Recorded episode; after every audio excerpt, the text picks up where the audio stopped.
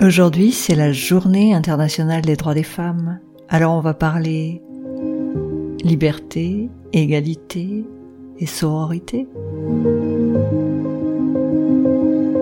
Hey, bienvenue dans Hellos, le podcast pour les femmes qui osent croire en la magie du féminin. Je m'appelle Dominique Bons, je suis coach spécialisé en hypersensibilité et auteur de textes sensuels et thérapeutiques.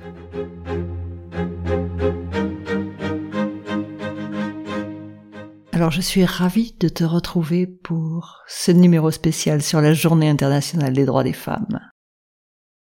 Alors oui, tous les ans, au 8 mars, des milliers de voix à travers le monde s'élèvent pour célébrer les femmes, pour célébrer leurs droits et revendiquer l'égalité des sexes.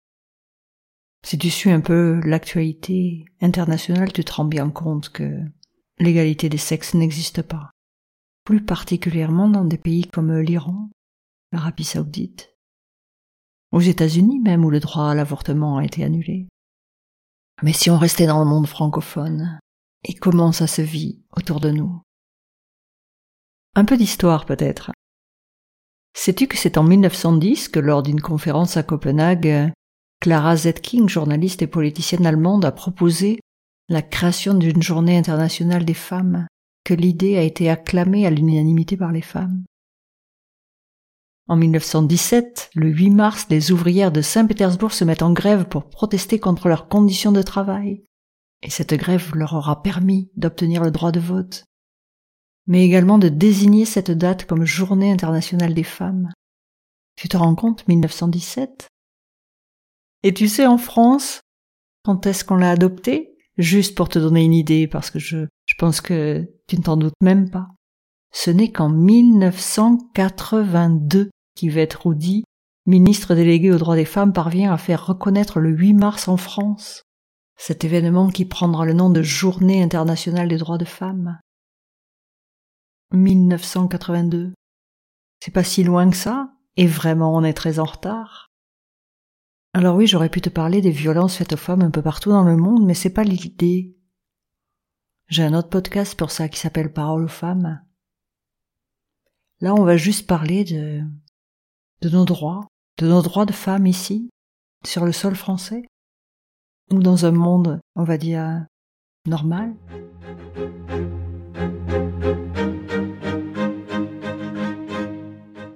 Alors déjà en France, on a déjà un slogan liberté, égalité, fraternité. Trois mots qui d'ailleurs s'appliquent très difficilement aux femmes. Si je prends le dernier, je vais les remonter en sens inverse. Si je prends le dernier, fraternité. Je vais même remplacer fraternité par sororité. C'est très à la mode en ce moment. Et fort heureusement, ça se développe. Une espèce de solidarité féminine qui fait que finalement les choses vont peut-être commencer à changer. Mais quoi qu'il en soit, la sororité, professionnellement parlant, ça n'existe pas toujours. Et amoureusement, parfois non plus. Alors les choses changent, les mentalités évoluent.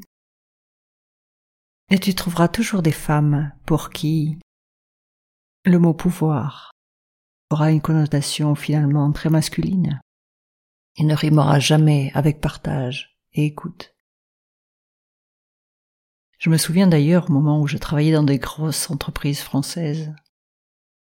C'était tellement dur pour les femmes qu'elles se durcissaient encore davantage que les hommes. Elles en perdaient toute douceur et toute féminité et toute humanité parfois. J'ai même des souvenirs de harcèlement encore plus complexes qu'avec des hommes. Enfin, passons à un autre sujet. Après fraternité, on va se retrouver à égalité. Alors professionnellement, il y a beaucoup de chemin à parcourir. Je ne sais pas si un jour les femmes arriveront à être aussi bien payées que les hommes. Je me demande s'il faudra une révolution de femmes pour que cela change. Le principe même d'ailleurs du congé parental. Des trois mois qui sont essentiellement pris par les femmes font de base qu'elles seront toujours plus mal payées que les hommes. Parce que trois années sans augmentation de salaire, à l'époque où finalement on est en pleine possession de son pouvoir, de son pouvoir professionnel, de son pouvoir de mère aussi, bien sûr. Et finalement, on n'a aucune augmentation. Ça nous suivra tout au long de notre carrière.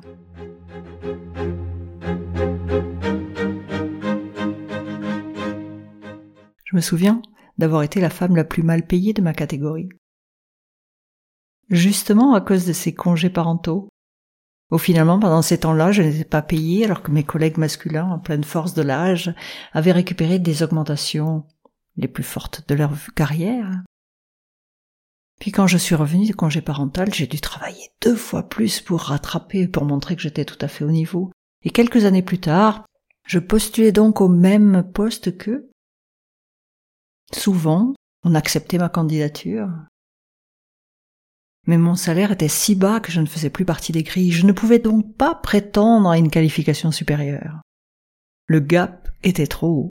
Je me souviens même d'un DRH qui m'avait proposé de quitter ma grosse entreprise, de me faire embaucher dans une société de service, de revenir par ce moyen-là et d'être réembauché six mois plus tard pour récupérer le niveau de salaire, de manière à obtenir ce poste. Vous vous rendez compte? Tout ça parce qu'il y a des grilles. Tout ça parce que le système fait que les femmes sont parfois moins bien payées. C'est insupportable. Quand est-ce que les choses changeront donc? Et puis il y a ce troisième mot, le mot liberté. Alors si vous allez sur les réseaux sociaux, si vous me suivez sur les réseaux sociaux, vous verrez que je poste également une photo, une photo avec euh, un message écrit sur un corps. C'est ce que j'aime.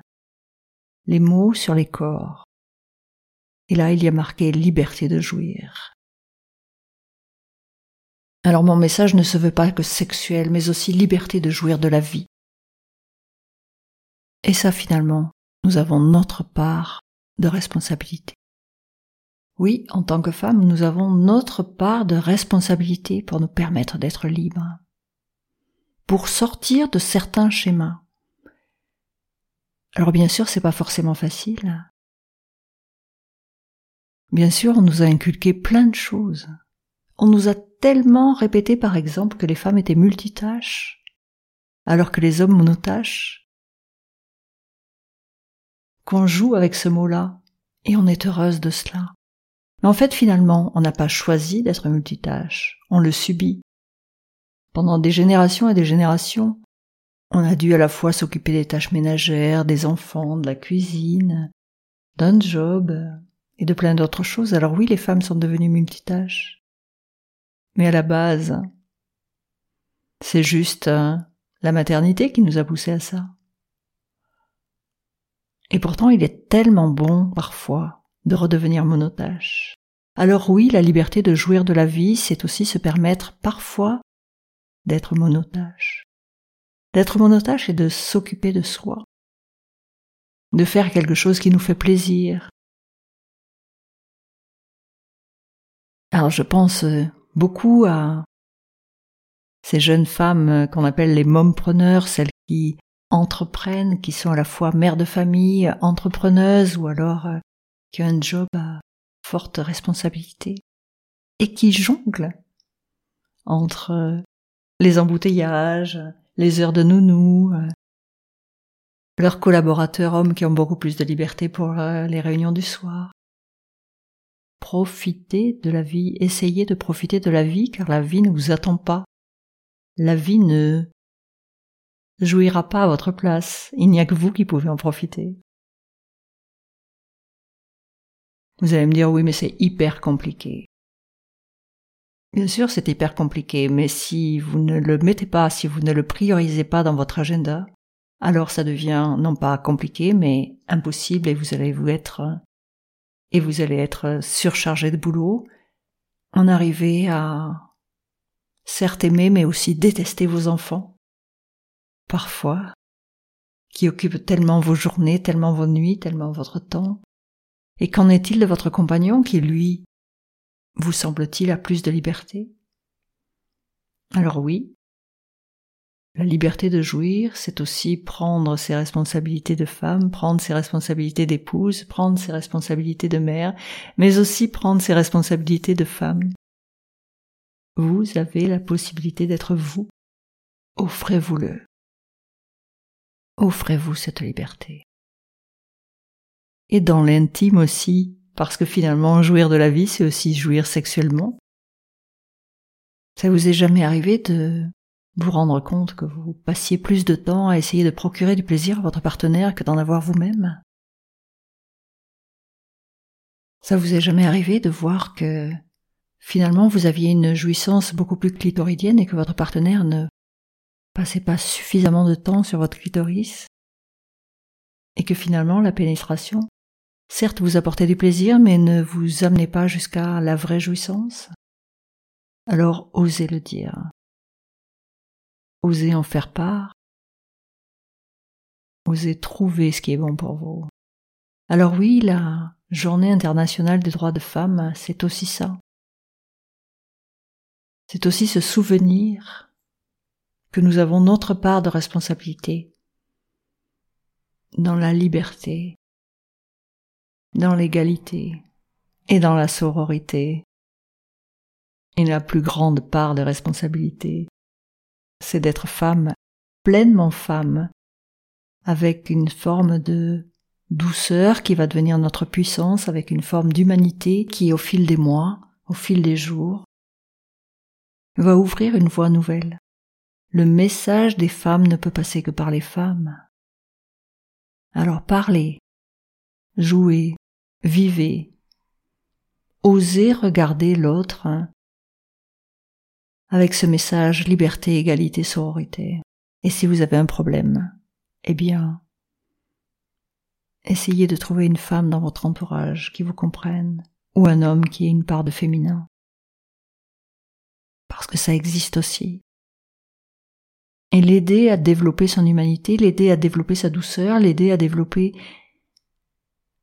son côté féminin, c'est aussi ce que vous pouvez apporter à la société pour faire changer le monde. Alors oui, les femmes sont belles. Oui, les femmes devraient être libres, les femmes devraient être égales, les femmes devraient être euh, fraternelles. Soyons-le. Il est grand temps de dire je suis libre, je suis légal. Il est grand temps d'imaginer que tout cela est possible et de croire qu'ensemble nous allons y arriver. À toi qui m'écoutes, que tu sois un homme ou une femme, je te souhaite une très belle journée du 8 mars.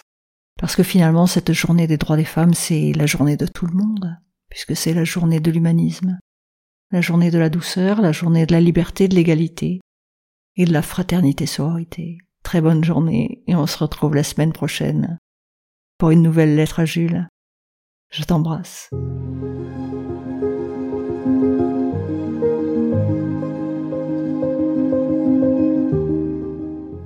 pour me soutenir et pour faire en sorte que ce podcast soit un peu connu, qu'il puisse faire un, beau voyage au milieu de toutes ces femmes qui en ont besoin. Ce serait super sympa si vous vous abonniez au podcast et que vous laissiez un avis 5 étoiles sur la plateforme de votre choix. Merci, merci, merci beaucoup. À très bientôt, à la semaine prochaine. Je vous embrasse.